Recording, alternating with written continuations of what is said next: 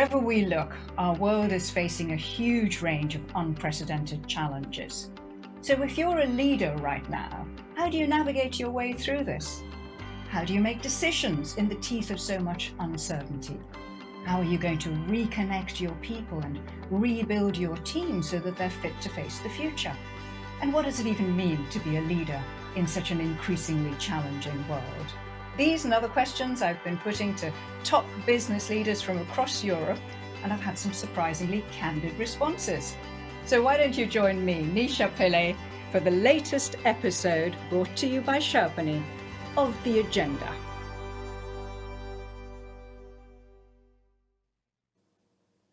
My guest today believes that seeking out dissent is a core attribute for leaders, especially when things don't go according to plan having the courage to listen when a team member brings bad news, for example, can make all the difference between success and failure. His name is Christian Casal, and for almost three decades, he ran McKinsey in Switzerland.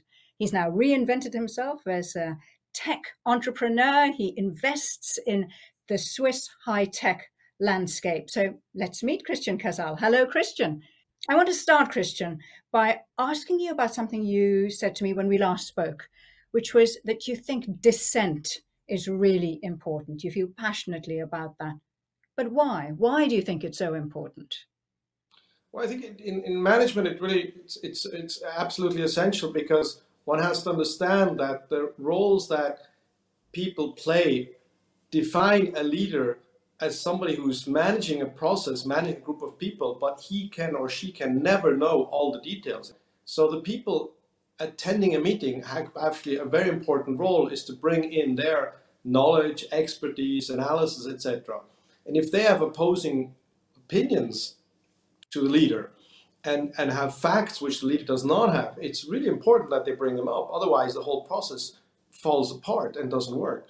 So I think dissent is not something which is like a skill or is something which could be valued. It's actually the, the reason why you are in a meeting. And I think that's so important. Uh, and there's tremendous amount of stories of big, big mistakes that can happen. And afterwards you do an analysis and you find out people did not speak up. So I think that's why dissent is so essential in management. So give us one of those examples then, Christian. I think the, one of the most famous and well researched one was the invasion of the Bay of Pigs, which maybe our younger uh, um, uh, audience members would not know. But when John F. Kennedy ordered an invasion of Cuba just prior to the Cuban crisis, um, he asked his cabinet.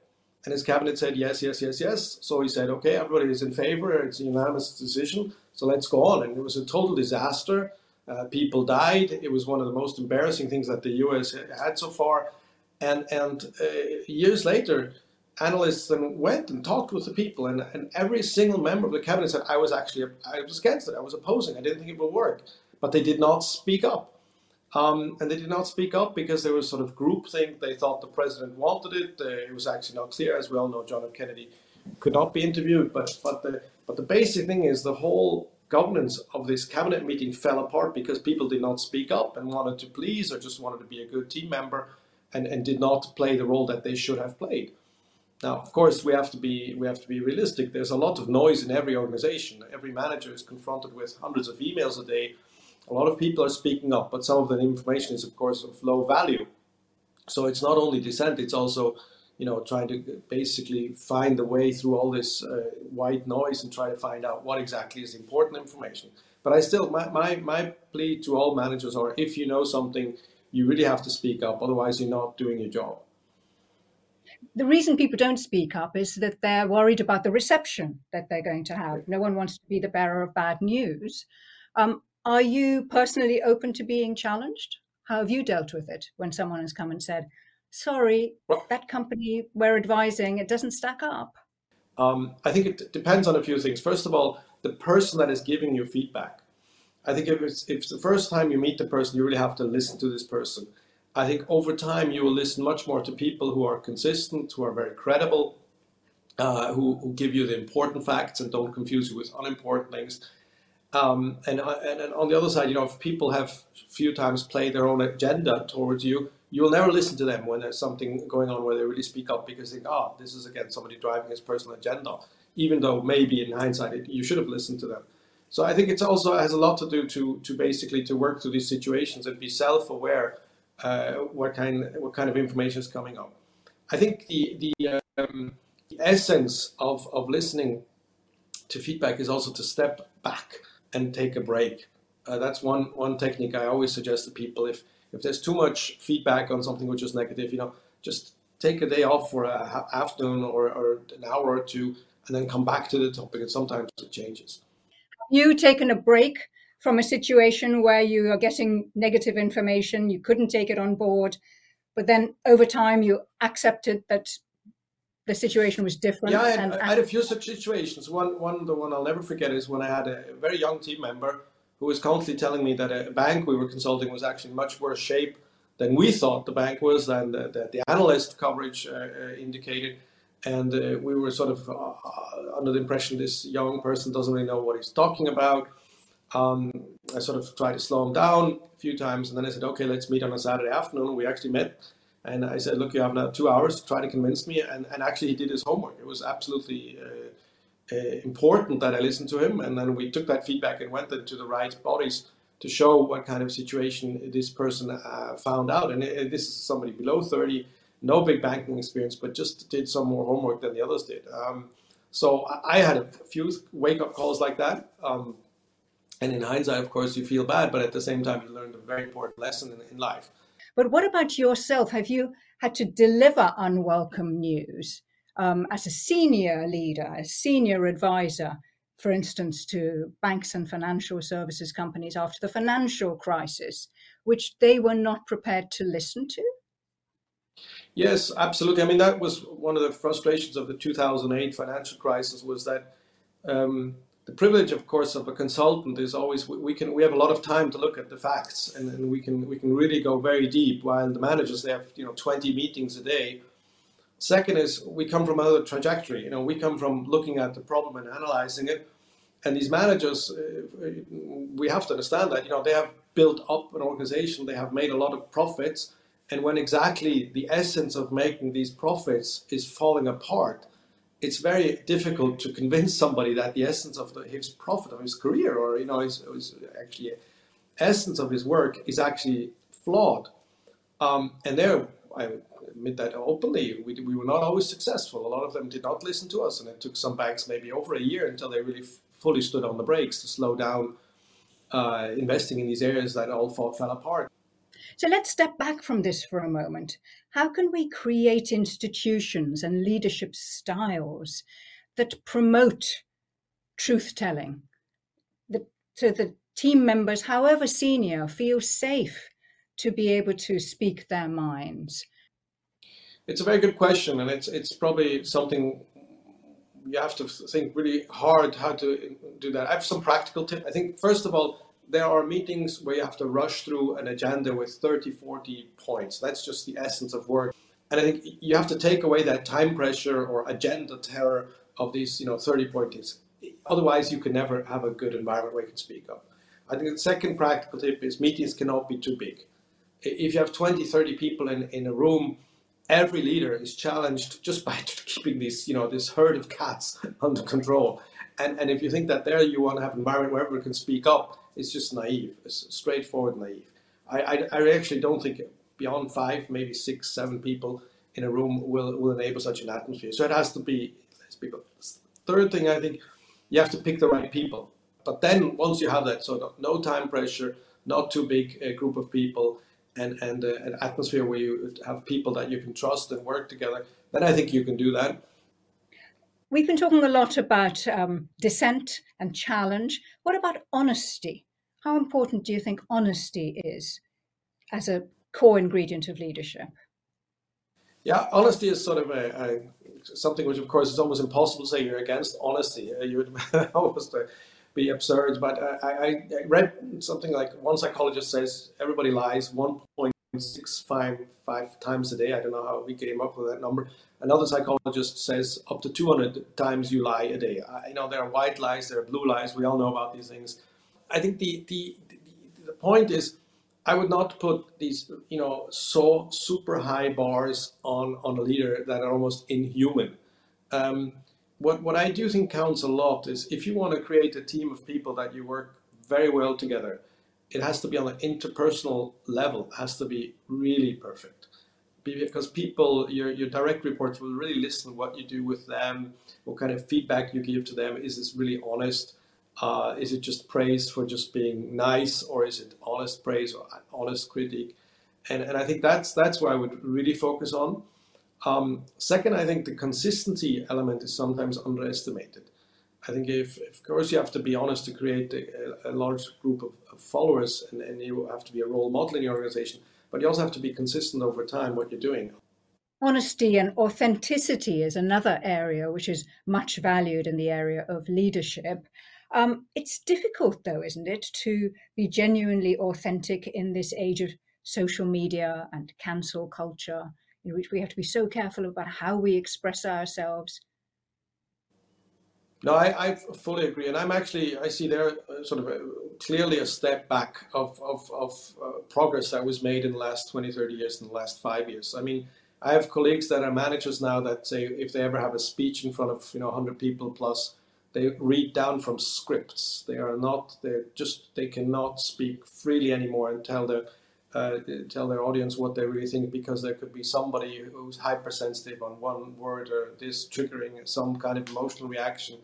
Uh, which you know, so I respect that these people can have these reactions, but the, but the you know the flip side of the coin is now really that people are not authentic anymore, and they come across, of course, almost like a little bit like robots, which are talking down from a PR written script, and, and I think that's that's a big mistake. So there again, I, I go back to getting into smaller meetings where you can really talk with the people, really find out what their feelings are, what their emotions are, what they're really trying to push, what not, how they want to achieve certain goals. So I think that that's very important. But uh, you know, uh, it's it's something which which right now is difficult, and it's not just in business; it's also at the universities. It's even with politicians. So that's something we have to live with, and I hope there will be a uh, pendulum swinging back again where people can speak up again and maybe occasionally do something which is not exactly perfectly formulated but still still tell the people what they're thinking. I'd like to move on now to an area of your um, working life which we haven't touched on yet and that is you as an investor. You've invested in what a dozen or so companies now since you left McKinsey. Um, what have you learned in the process what are the criteria you use to invest in this company or that? Is it to do with yeah. people? Is it to do with the business model? How do you decide? Yeah, it's, I, I, learned a lot. First of all, investing is not uh, something a skill that you're just born with. You have to do your homework and, and do mistakes. Um, but you also have to look at the people. And if, if I have meetings with with uh, with leaders of startups or mid-sized companies, and I see they're not taking notes, I'm always surprised because I know they have like 20 other meetings a day if they don't make notes, how can they remember everything? And then I sort of say, mm, this person is, you know, what, if, he has a meeting with me, he would like to get something out of it. Otherwise, he would not meet me. Then, you know, why does he make notes? So that, that's sort of small things, and I'm sure this is not like super strategic, but it's sort of small markers of how somebody works. So, looking back over the last four or five years, as you've been a tech investor, what do you think have been the mistakes that you have made, Christian? I think one mistake is probably I didn't spend enough time to really understand the potential of the leadership of the investments um, leader or leadership team. Uh, that's always difficult, and sometimes you're, you're, rushed into an investment. That that's something which I should have in some investments spent more time. I think the uh, the other mistake was on on exactly the value of the product or services. I did not spend enough time to understand what exactly the value of these products and services were for, for the customers of the, of the company I was investing in. So that's maybe the two main mistakes. Um, maybe a third one could be uh, what I'm what I think I'm improving now, but acting faster. So if things don't go well, or if the environment changes and everybody's innocent, it's just a change of environment. Pandemic is a good example. Move faster. Don't don't hang in uh, three months if it's already clear where we are. So I guess you, in a way, you're in a, a mentoring role for some of the leaders of the companies you're investing in. They're a younger generation to you in most in most cases. Do you think they need a different set of leadership tools than what you needed when you were their age? So I would answer no and yes at the same time. first of all, leadership, and that's, I don't know, 60, 70% is basics. It's setting clear objectives, uh, you know, giving clear mandates to your direct reports, monitoring what they're doing, you know, feedback, and then, you know, corrective measures. Uh, it's setting out incentive systems which are consistent with what you want to achieve.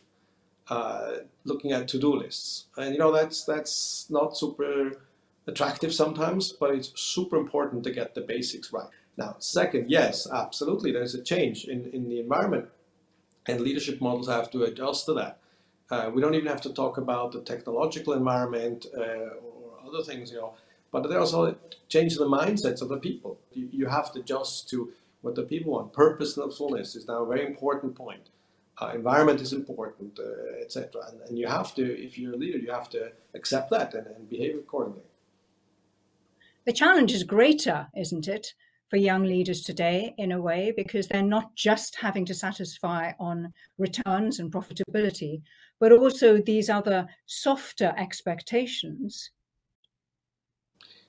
I agree that it is different. I, and I'm always a little careful over time to say it's now bigger. Because I think in the 70s, you know, we had really difficult environment um, just to, you know, there was a government that intervened, there were capital controls, there was a Cold War, etc. So I think every every generation has its own challenges, and I think the challenges we have now are real, and we have to adjust to them. But I don't think, in some, that these challenges are much bigger. I mean, think about the, the, the people that were in, you know, 1930 or 1940 in Europe, what they what kind of challenges they had, the young generation. That's a very good point, Christian. Thank you for putting it in historical context. Um, our whole series is about leaders, speaking about leadership. So I wanted to ask you do you want to leave our listeners with one final thought? I, I think uh, on leadership, it's sort of there are talented leaders and there are untalented leaders. These are probably the top 10% and the bottom 10%. I would say 80% of all human beings can learn a lot in leadership. And, and my, my big uh, point that I always make to, to young people is you have to work on it. It's like, you know, learning sport. You, you have to train, you have to do the heavy lifting in the gym, but you also have to go and play games and you will, you know, get a bloody nose sometimes and you will do mistakes and, and people will be, you know, appalled what you did and, and two weeks later you will shoot an important goal. And that's the same with leadership. It's just something you can, you, you have to train. You, you're not born with it. You have to try to, uh, you know, get as much experience you can in many environments that you can train yourself. So that that's my basic point on leadership. That was a really stimulating conversation. Christian Casal, thank you so much for joining us on the agenda. Thank you. Thank you very much.